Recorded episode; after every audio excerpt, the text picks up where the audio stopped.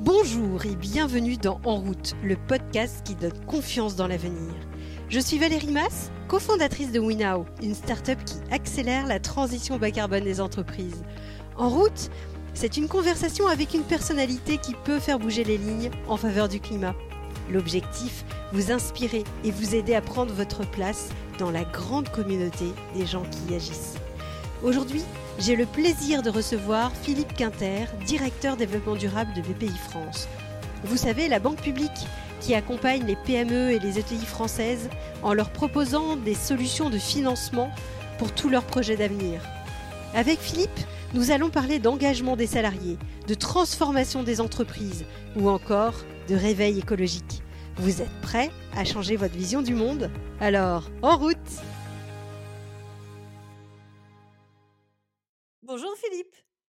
Bonjour Valérie. Philippe, ce qui me frappe dans votre parcours, c'est que vous êtes arrivé à la RSE plutôt sur le tard.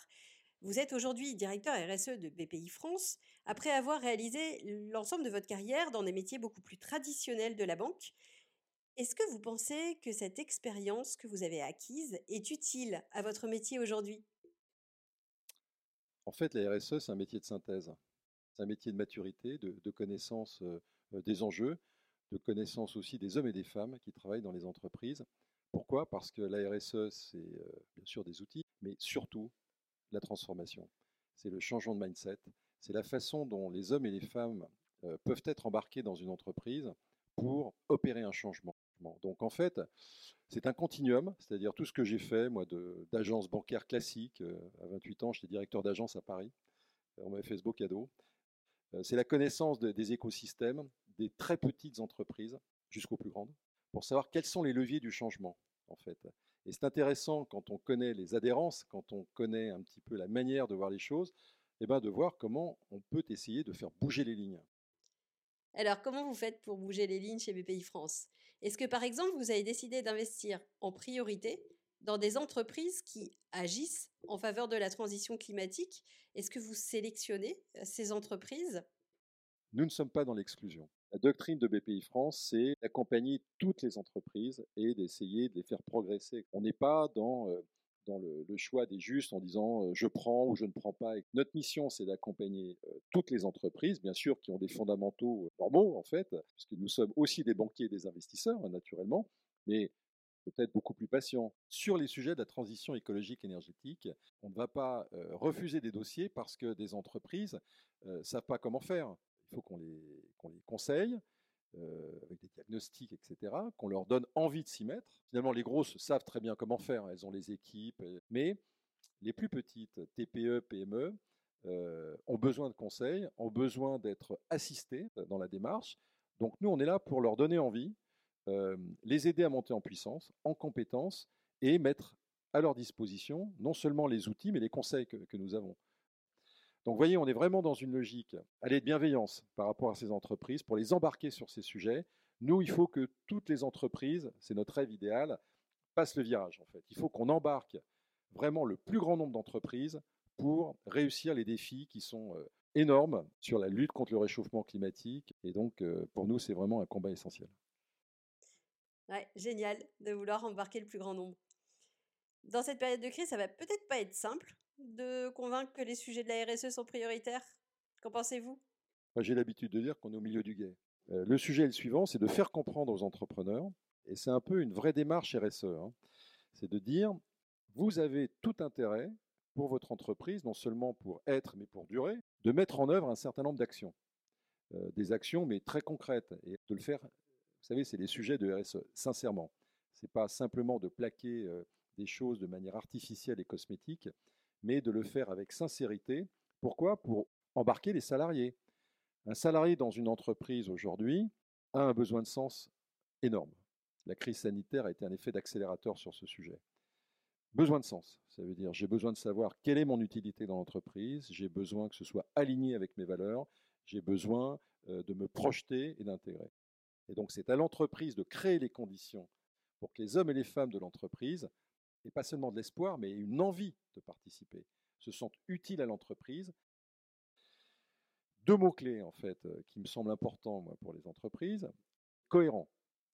Ça signifie qu'en interne, des actions qui sont mises en œuvre, en quoi on les lit pour, pour que ce soit visible? Il faut que ce soit visible de l'extérieur. Hein, une entreprise à l'extérieur a envie de travailler avec une entreprise qui a des bonnes pratiques, de plus en plus. Je vais choisir l'entreprise Z parce qu'elle fait des choses sympas, elle prête attention à son environnement, etc.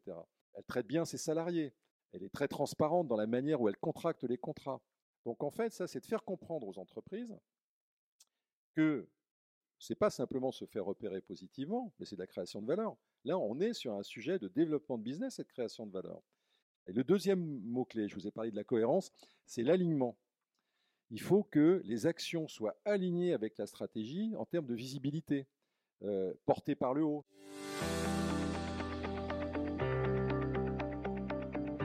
Suis hyper d'accord avec vous. Ces sujets doivent être portés par les dirigeants et la stratégie de l'entreprise et la vision doivent être totalement alignées. Malheureusement, les dirigeants sont souvent sous la pression des attentes de leurs actionnaires, peut-être même des attentes des banquiers. Est-ce que BPI prend en considération d'autres critères que ceux de la rentabilité pour analyser les dossiers? Alors depuis l'origine, on a mis en œuvre des dispositifs euh, d'analyse euh, extra-financiers. Ça vise à éclairer les, euh, les, analyses qui sont faites sur un plan financier. Il y a deux angles hein, sur ces sujets de l'extra-financier. Il y a l'angle de la diminution des risques. Ça, généralement, c'est très bien vu. Le sujet sur lequel on doit progresser collectivement, c'est la création de valeur. C'est en quoi les analyses qui sont faites en matière extra-financière permettent euh, d'avoir un suivi et d'entamer une dialectique et des actions euh, concrètes pour créer de la nouvelle valeur pour les entreprises. Il y a des travaux de place extrêmement importants, notamment les travaux de la Banque de France. La Banque de France a euh, intégré un certain nombre de, centaines de ratios extra-financiers pour compléter la vision de la cotation Banque de France. Cotation Banque de France repose sur la robustesse de l'entreprise et sur son défaut à un an. Et au-delà de ça, la Banque de France a fait un travail mais prodigieux pour intégrer dans la cotation des éléments extra-FI, transparence d'un conseil sur des pratiques, enfin, etc. Donc, euh, vous voyez, c'est formidable parce que le jour où les choses seront déployées massivement sur ce sujet, ça va faire bouger toute la communauté bancaire. Alors, les sujets ne sont pas simples, mais on voit bien que euh, euh, sur ce thème, euh, l'extra-financier est un sujet qui monte. Nos équipes, nous on le voit en interne, hein, se préoccupent de plus en plus de ces questions, pas seulement parce que leurs clients, les entrepreneurs leur en parlent, mais aussi parce que, à titre personnel, ils ont des convictions. Ils sentent très bien que ce sont des sujets qui sont, qui sont fondamentaux sur la création de valeur d'une entreprise. On est sur les leviers de l'actif immatériel. Hein. Aujourd'hui, vous le savez, 60 à 90% de la valorisation d'une entreprise, en fonction de son secteur, repose sur des actifs immatériels. La fameuse phrase d'Henry Ford, euh, les deux choses qui comptent le plus ne sont pas dans le bilan des entreprises, la réputation et les hommes. C'est un peu ça, quoi. Hein. Pour dire que tout ceci, c'est un faisceau d'indices euh, qui est extrêmement positif chez BPI France. On mène euh, des travaux, mais à vitesse accélérée et extrêmement important, mais on l'avait déjà fait d'ailleurs, puisque euh, le sujet de l'impact est pour nous quelque chose de central, qu'il faut qu'on donne des choses simples à nos entrepreneurs et leur, leur donner envie de mesurer aussi. Et alors, qu'est-ce que BPI France a mis en place pour accompagner les entrepreneurs dans leur démarche RSE Le directeur général, Nicolas Dufourc, a souhaité qu'on passe à la vitesse démultipliée sur ces sujets pour aider les entreprises, TPE, PME, ETI. Et donc, on a mis en place tout un ensemble de dispositifs. C'était à la fois des actions concrètes euh, en montant, qui fait une quarantaine de milliards euh, d'ici à 2024. Donc on parle de beaucoup d'argent à destination des entrepreneurs, uniquement sur les sujets de lutte contre le réchauffement climatique et transition écologique énergétique, et avec tout un dispositif d'accompagnement. Notre, driver, notre credo, si je puis dire, c'est vraiment euh, chacun doit s'y mettre. La partie se gagne à tous les niveaux. Il n'y a pas d'action neutre. Nous, notre rôle, c'est d'embarquer toutes les entreprises, et on a même des ambitions extrêmement fortes là-dessus vous faire une petite confidence, mais je n'irai pas trop loin parce que sinon on va me taper sur les doigts. C'est qu'on envisage de mettre en place des dispositifs de mesure très simples pour toutes les entreprises pour mesurer en quoi on économise des gaz à effet de serre, etc. Il faut qu'un patron ou une patronne de TPE, de start-up ou de, ou de PME puisse euh, rapidement avoir un outil ergonomique simple à l'utilisation qui ne prennent pas trop de temps, qui ne soient pas rebutants. Il faut chercher dans 10 pages des définitions, ça c'est pas possible chez nous. Donc il faut des choses simples, faciles d'accès. c'est toujours pareil, donner envie de s'y mettre parce qu'une fois qu'on a commencé à goûter à ça, c'est intéressant. Il se passe des choses. Les entreprises ont envie de faire plus, ont envie, et puis les salariés poussent aussi dans les entreprises pour ben, que l'entreprise fasse plus. Donc c'est plutôt vertueux tout ça. Est-ce que vous pensez que la pandémie qu'on traverse aujourd'hui a été un accélérateur de la prise de conscience des entreprises sur ces questions? Oui, oui, moi je pense que la crise sanitaire a été un révélateur d'un certain nombre de choses. et dans les entreprises, même si le monde ressemble à celui d'hier, c'est plus pareil, c'est fini.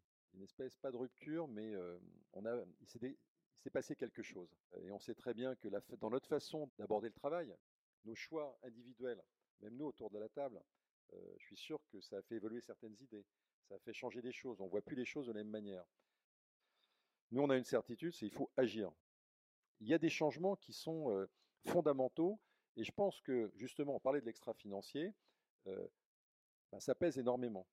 Ça signifie que dans les entreprises, c'est de se dire, là on a la crise sanitaire, mais qu'est-ce qu'on aura dans un an, deux ans, trois ans?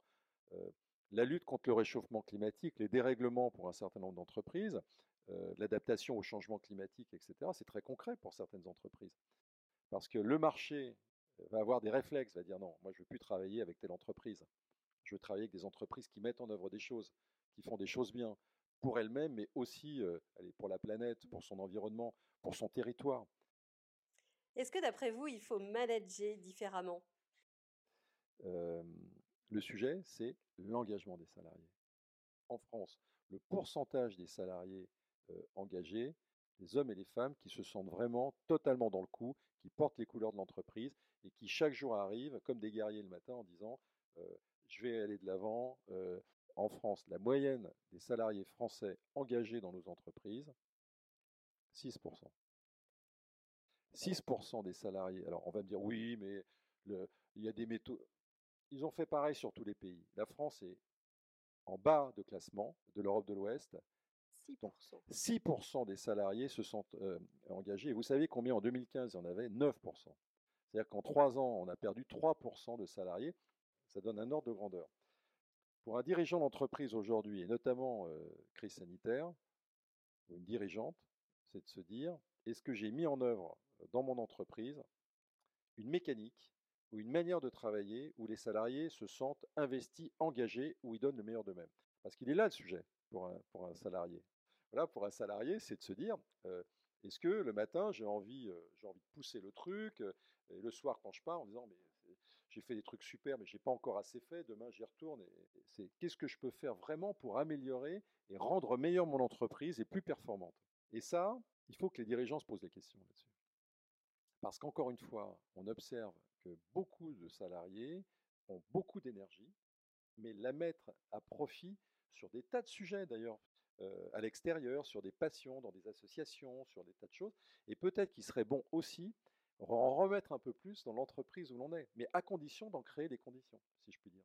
C'est de dire, permettre aux salariés de, porter des projets, de parler de l'innovation, des dysfonctionnements, de les mettre en confiance c'est fondamental. Je veux dire, vous ne travaillez pas et vous n'avez pas le meilleur de vous si vous n'avez pas confiance. Il faut rétablir des relations de confiance. Il faut que l'entreprise euh, donne de la confiance à ses salariés, leur permette de s'exprimer. C'est le droit à l'erreur, c'est le fait d'engager. Il faut libérer de l'énergie. Donc ça, ça s'appelle euh, alors pilotage, direction, management, peu importe les mots. Hein. C'est comment on embarque les hommes et les femmes pour qu'ils donnent le meilleur d'eux-mêmes. Vous me disiez tout à l'heure que BPI France ne souhaitait exclure aucune entreprise de ces aides et que vous pensiez au contraire qu'il fallait toutes les accompagner pour leur donner la chance de faire leur transition. Qu'est-ce que vous pensez alors des initiatives des jeunes, comme par exemple le réveil écologique, qui notent les entreprises en fonction de leurs engagements et incitent les étudiants à ne pas postuler chez les moins bons? Je rejoins un peu, c'est quand, quand même dangereux parce que de dire eux c'est les bons, eux c'est les moins bons. Bon, mais ils l'ont fait. Et euh, il y a plus de 32 000, 30, 32 000 étudiants, je crois, qui ont signé. Ah oui, c'est énorme. c'est énorme. Hein. pas les moindres, hein. ce sont des écoles de première ligne. Derrière, ça entraîne quand même euh, tout un écosystème assez fort euh, de talent et de matière grise. Ce qui est intéressant en revanche, c'est de dire est-ce que je suis aligné par rapport à ça? Est-ce que je communique sur mes pratiques pour aller dans ce sens-là? Ou si vous prenez un autre exemple euh, qui est très intéressant, c'est celui de la grande distribution, sur un registre un peu différent. Euh, bon, qu'est-ce qui, fait, qui a fait bouger les lignes de la grande distribution? Ce sont les citoyens, les consommateurs, qui impulsent quelque chose. S'il n'y avait pas eu cette, euh, voyez, cette poussée, est-ce qu'il y aurait eu les avancées qui sont faites sur les emballages, sur la présentation d'un certain nombre d'articles, sur les circuits courts, sur les producteurs locaux? C'est un sujet de, questionnement qu'on doit avoir et, se poser la question si je suis aligné ou pas. Ce que j'entends dans ce que vous dites, c'est qu'on doit être chacun le plus aligné possible entre ses propres convictions et ce qu'on fait au boulot. Ça signifie peut-être prendre du temps pour connaître ses valeurs, prendre du temps pour peser ses décisions? Tout nous a conduit jusqu'à présent à avoir une pression incroyable sur être le plus rapide dans tous les domaines, court-termiste, tout de suite, il faut sortir tout tout de suite. Aujourd'hui, on est dans une phase de revisiter peut-être tout ça, les aspirations sont différentes, on veut de la performance, mais c'est comme faire du business, mais pas de n'importe quelle manière. C'est à chacun de, aussi de se poser, d'avoir un temps de, réflexion, de se poser des bonnes questions, d'avoir du jugement, d'échapper à, à ce diktat la réponse tout de suite et urgente, qui n'est généralement pas toujours super urgente. Mais moi, je crois beaucoup aux vertus du collectif. On ne gagnera pas individuellement la partie. Ça sera, on gagnera si le collectif euh, est puissant. Génial. On va juste finir avec trois petites questions euh, euh, très très rapides. Est-ce qu'il y a un conseil qui vous a porté que, que vous souhaiteriez partager? Oui. Alors, moi, mon conseil, c'est qu'on a énormément de gens intelligents partout. Tout le monde est expert de tout. Mais il y a une petite différence quand même entre avoir des idées et passer à l'action. Donc, mon conseil, c'est agir, c'est l'action. C'est sur le terrain qu'on gagne les batailles, il ne faut pas l'oublier. donc, il faut avoir cette capacité de passer du statut de la réflexion. Je réfléchis, je trouve un truc intéressant, j'expérimente, j'essaye, mais tout de suite ça marche, bingo, on va encore plus vite, on prend de la vitesse, ça va pas, on corrige ce qu'il faut, voilà, on sort la clé et on se remet au travail. Donc moi vraiment le, maître mot, c'est bien de penser aussi, de, réfléchir, mais aussi agir. Génial. Quelle est votre plus grande mmh. conviction? Ma plus grande conviction, ce sont les hommes et les femmes qui, en fait, et on le voit bien, quels que soient les univers, euh, on trouve toujours des gens épatants. Si ça ne marche pas, on n'aura qu'à s'apprendre à nous-mêmes, parce que ça veut dire qu'on n'aura pas su mobiliser les hommes et les femmes, et on est tous responsables de cet échec collectif. On réussira parce qu'on aura su les mobiliser. Donc, euh, je veux dire, le temps presse, hein, pour reprendre aussi un terme de l'un de nos partenaires sur les questions du climat. Euh, il faut qu'on mobilise absolument les hommes et les femmes, mais vraiment, c'est chacun, je veux dire, c'est là où on est, quelle que soit sa position dans une entreprise, dans une association, euh, peu importe, c'est libérer de l'énergie et embarquer les autres, donner confiance aux gens et euh, de libérer les énergies. Je pense que c'est la seule manière d'aller d'avant. Génial. Et dernière question, est-ce qu'il y a une personne que vous souhaiteriez entendre au micro de ce podcast? C'est-à-dire une personne? Que, que, que, vous aimeriez qu'on interviewe parce qu'elle elle est inspirante pour vous? Non, non. Moi, ce qui me plaît, ce sont les hommes et les femmes qui, au quotidien, œuvrent. Et c'est à eux qu'il faut donner la parole. Merci infiniment, parce que c'était vraiment passionnant. Merci à vous. Merci Philippe. Si cet épisode vous a autant inspiré que moi, n'hésitez pas à le partager sur les réseaux sociaux pour permettre à d'autres de le découvrir. Et pensez à vous abonner pour ne louper aucun épisode. Vous pouvez d'ailleurs nous retrouver sur www.winow.com la semaine prochaine, j'interviewerai Clara Guémard et Gonzague de Binière. Ils sont les cofondateurs d'une société d'investissement appelée Raise, mais également les cofondateurs du mouvement pour une économie bienveillante. À très vite